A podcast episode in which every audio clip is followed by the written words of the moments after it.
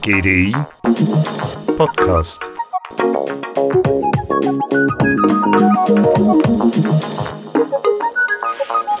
Mit der Corona-Krise steigen die Schulden der meisten Staaten beträchtlich. Alle Industrieländer sprechen Unterstützungskredite in Milliardenhöhe. Unglaubliche Summen, auch die sparsame und schuldengebremste Schweiz wendet Milliarden auf. Auch wenn Finanzminister Uli Mauer zuerst sagt, wir können uns keinen zweiten Lockdown äh, leisten. Dafür haben wir einfach kein Geld. stellte er kurz darauf lapidar fest. Ja, es ist jetzt schon zu viel, aber wenn es notwendig ist, äh, dann äh, müssen wir uns weiter verschulden. Es wird geklotzt, nicht gekleckert. Alle Waffen auf den Tisch. Es ist die Bazooka, mit der wir das äh, Notwendige jetzt tun. Was wir dann noch an Kleinwaffen brauchen, das gucken wir später. So Bundesrat Maurers deutscher Amtskollege Olaf Scholz. Ganze Waffenarsenale werden da ausgepackt. Die EU legt 750 Milliarden Euro für den Wiederaufbaufonds obendrauf. Im März 20 verabschiedete der US-Kongress den CARES Act über 2,2 Billionen Dollar. Weitere x Milliarden werden folgen, wie wir wissen.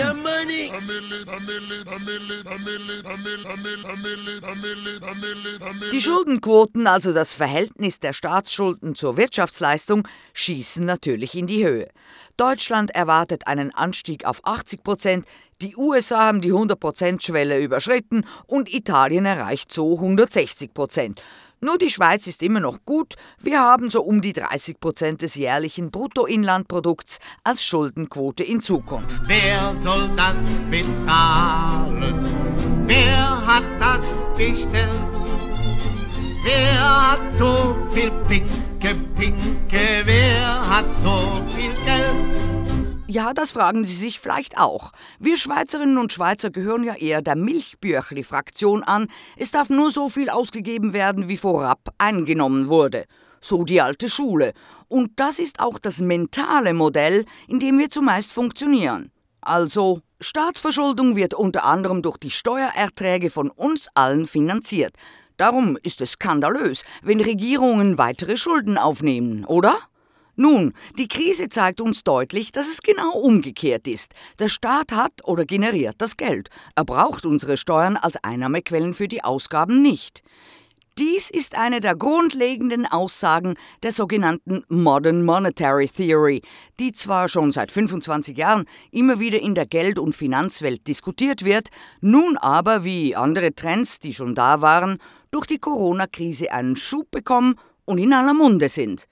Die Modern Monetary Theory, kurz MMT, ist nichts anderes als different way of thinking about the nature of money, taxes, government debt, borrowing, spending. MMT ist eine andere Art des Denkens über die Natur des Geldes, Steuern, Staatsschulden, Kreditaufnahme, Ausgaben. Dies sagt Stephanie Kelton, prominentestes Aushängeschild und führende Denkerin der Modern Monetary Theory, und sie war Gast an der 70. Internationalen Handelstagung am GDI. Stephanie Kelton ist Professorin an der Stony Brook University, beriet Präsidentschaftskandidat Bernie Sanders bereits im Wahlkampf 2016 und wurde 2019 von Bloomberg als eine der 50 einflussreichsten Denkerinnen der Welt ausgezeichnet. More and more lawmakers, politicians, and even central bankers are realizing that monetary policy alone cannot uh, get us where we need to be going forward. That the old view that all you need is a credible independent central bank, and that fiscal policy should mainly focus on reducing deficits, balancing the budget, and paying down debt. Die Ansicht, dass sich Fiskalpolitik hauptsächlich darauf konzentrieren soll, Defizite zu reduzieren, den Haushalt auszugleichen und Schulden abzubauen, sei veraltet. Und immer mehr Gesetzgeber, Politikerinnen und sogar Zentralbanker erkennen dies, sagt halten. Und ja, es ist doch überraschend, dass viele prominente Ökonominnen aus ganz verschiedenen Lagern der Meinung sind, dass wir die Krise nutzen sollten, um ein besseres System aufzubauen. Für die MMTler gilt, dass deshalb bald eine neue Phase unkonventioneller Geldpolitik anbrechen wird. Alternativlos. Money, money, money,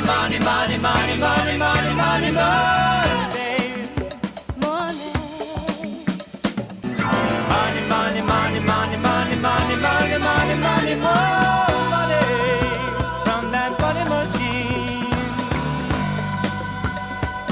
Die Defizite der Staaten sind nichts Neues und spätestens seit der Wirtschaftskrise konnten wir verfolgen, dass die Europäische Zentralbank, die US und andere Notenbanken für eine Geldschwemme gesorgt haben. Stichwort laxe Geldpolitik, Quantitative Easing. Denn die Staaten mussten dafür sorgen, dass über staatliche Aufträge mehr Nachfrage entsteht. Wenn der Staat also mehr Geld ausgibt, erzeugt er mehr Beschäftigung. Das bedeutet auch mehr Einkommen, also Geld, was die Leute zur Anschaffung von Gütern ausgeben können. Und damit wird die Produktion angekurbelt. Hat soweit funktioniert. Das ist widersprüchlich zur neoliberalen Theorie, die in den 70er und 80er Jahren mit den politischen Seelenverwandten Reagan und Thatcher einen weiteren Aufschwung hatte. Simplifiziert besagt die Theorie, dass der Markt alles selber reguliert und der Staat sich nur zurückziehen muss. Quote von der Eisernen Lady. Let us never forget this fundamental truth. The state has no source of money other than the money people earn themselves. If the state wishes to spend more, it can do so only by borrowing your savings or by taxing you more. And it's no good thinking that someone else will pay. That someone else is you. There is no such thing as public money. That is only taxpayers' money. Mit viel britischem Werweh sagte Margaret Thatcher 1983, dass der Staat kein eigenes Geld habe und dass es keine Gelder der öffentlichen Hand gebe, sondern nur unsere Steuergelder. Dem widerspricht Kelton. This statement, these, these words, do not apply to sovereign currency issuing governments. It is not your tax which pays for government spending. The government does have money of its own, and there is not only taxpayer money. Dieses Statement, dass Regierungen kein eigenes Geld haben, sei falsch. Jeder souveräne Staat mit eigener Währung hat nicht nur Steuergelder zur Verfügung. Also Staaten wie die USA, Großbritannien, Australien, Japan, Kanada und natürlich auch die Schweiz mit Schweizer Frankli müssen nicht darüber nachdenken, wie sie das Geld finden.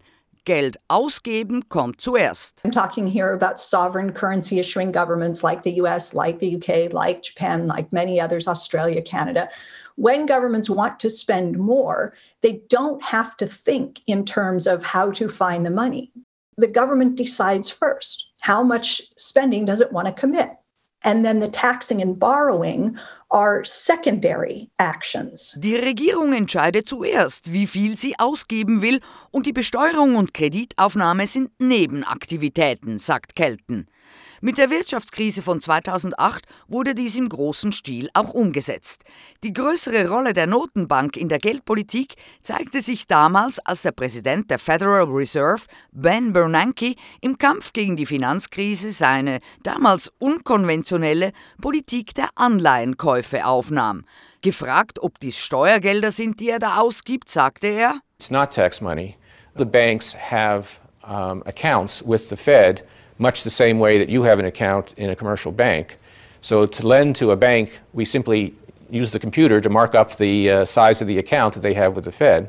So it's much more akin Uh, although not exactly the same, but it's much more akin to printing money than it is to borrowing. Nein, das sei kein Steuergeld, sagte Bernanke. Die Banken haben Konten bei der Fed, ähnlich wie unsere einst das eben bei einer Bank haben, und die FED benütze für Kredite an eine Bank einfach den Computer, um den Kontostand zu erhöhen. Und es ähnle sehr viel eher dem Gelddrucken als dem Geldleihen. We're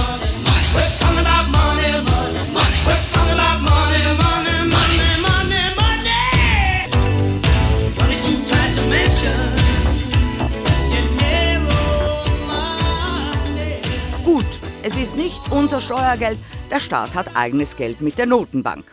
Aber wie steht es in der EU? 19 verschiedene Staaten haben eine Währung, den Euro, aber keine souveränen Notenbanken. Die EU-Staaten haben tatsächlich finanzielle Zwänge aufgrund der Art der Beziehung der Regierung zu der Währung, in der sie Kredite aufnehmen, so Kelton. Sovereignty matters. Sovereign currency issuing government faces no purely financial constraint. Governments in the euro area do face financial constraints because the nature of the government's relationship to the currency in which it is borrowing. You don't have a central bank. that stands ready to clear all of the payments, right, on behalf of government, not in the Eurozone. But then came Draghi. Die Staaten der EU mit dem Euro haben und hatten auch während der Finanzkrise keine individuellen Notenbanken, die bereit waren, alle Zahlungen im Namen der Regierung abzuwickeln. Aber dann kam Mario Draghi von der Europäischen Zentralbank EZB und seine berühmten Worte von 2012. There's another message that I want to tell you. Today is that within our mandate, within our mandate, the ECB is ready to do whatever it takes to preserve the euro. And believe me, it will be enough.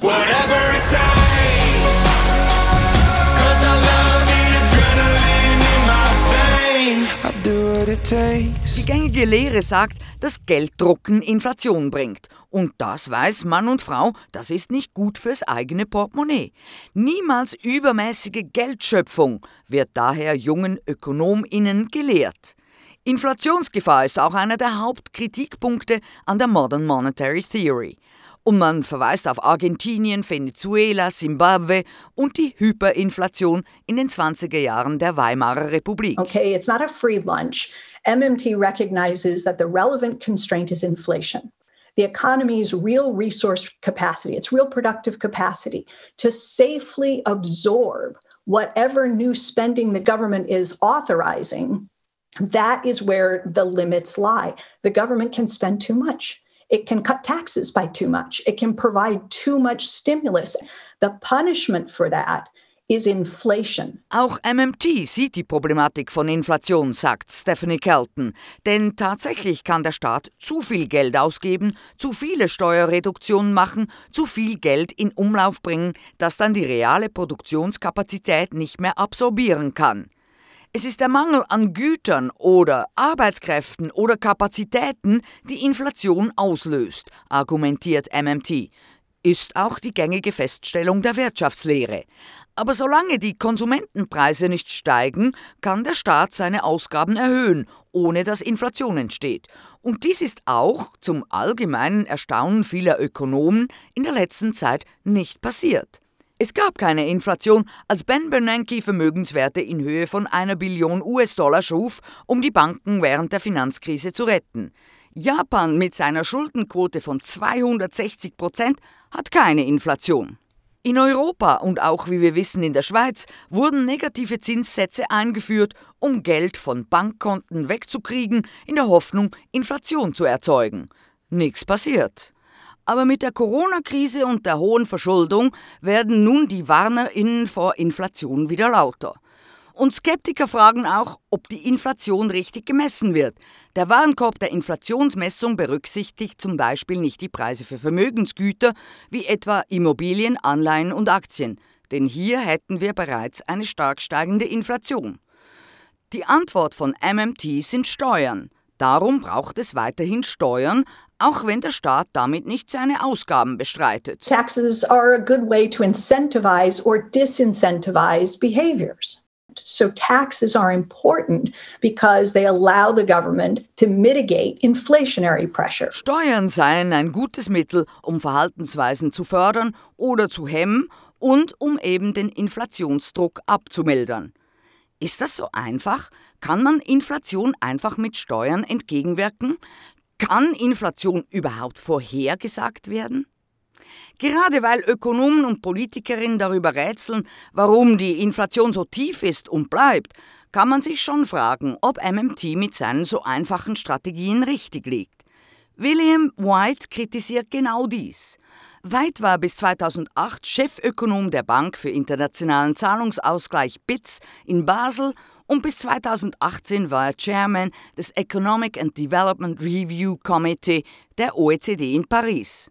Er meint, MMT ignoriere die Schwierigkeit der Steuerung der Inflation, denn Wirtschaftsmodelle funktionieren nicht kontrollierbar, sind komplex, adaptiv und oft nicht nachvollziehbar. The attractiveness part is they're basically telling people to do what we're already doing. You know, they're basically saying the government should run big deficits, which indeed they are, and were even before the pandemic. And the only thing to worry about is inflation, and that's easily controllable. They ignore the difficulties of managing inflation. but I'm strongly of the view that the proper model of how the economy works is it isn't simple and understandable and controllable. It's complex, it's adaptive, and it's highly nonlinear. What modern monetary theory seems to be telling us is well, just do more of what you're doing already. It's right in the current circumstances to do more of what we were doing already. But to fail to recognize the dangers associated with doing that and trying to take some preemptive steps to ensure to the public that we're not going down the Weimar route one more time. It ignores all of the examples of history. Es sei richtig, nun in der Krise eben MMT-mäßig mehr zu tun, was wir schon vorher taten, sprich mehr Defizite generieren, aber die Gefahren, die damit verbunden sind, nicht einzukalkulieren und Schritte zu unternehmen, um der Öffentlichkeit zu versichern, dass dies nicht der falsche Weg sei, heiße Beispiele der Geschichte zu ignorieren. Money!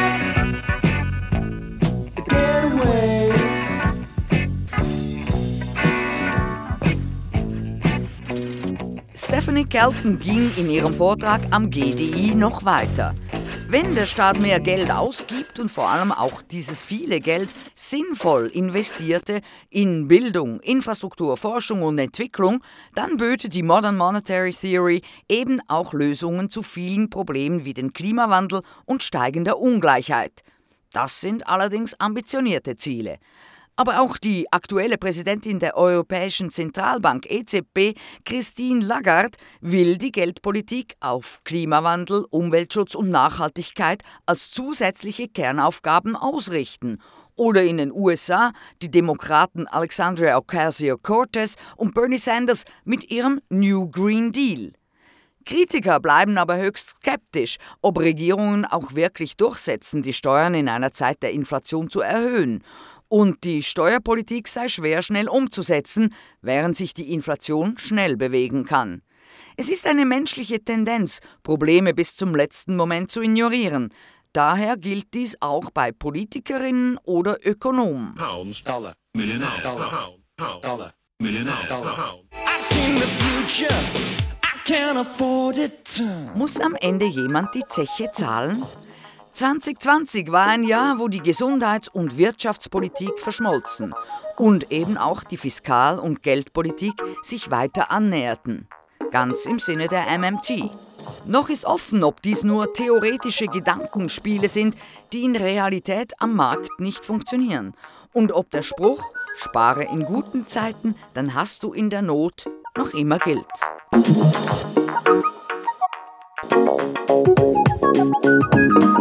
GDI Podcast von Jasmin Kienast.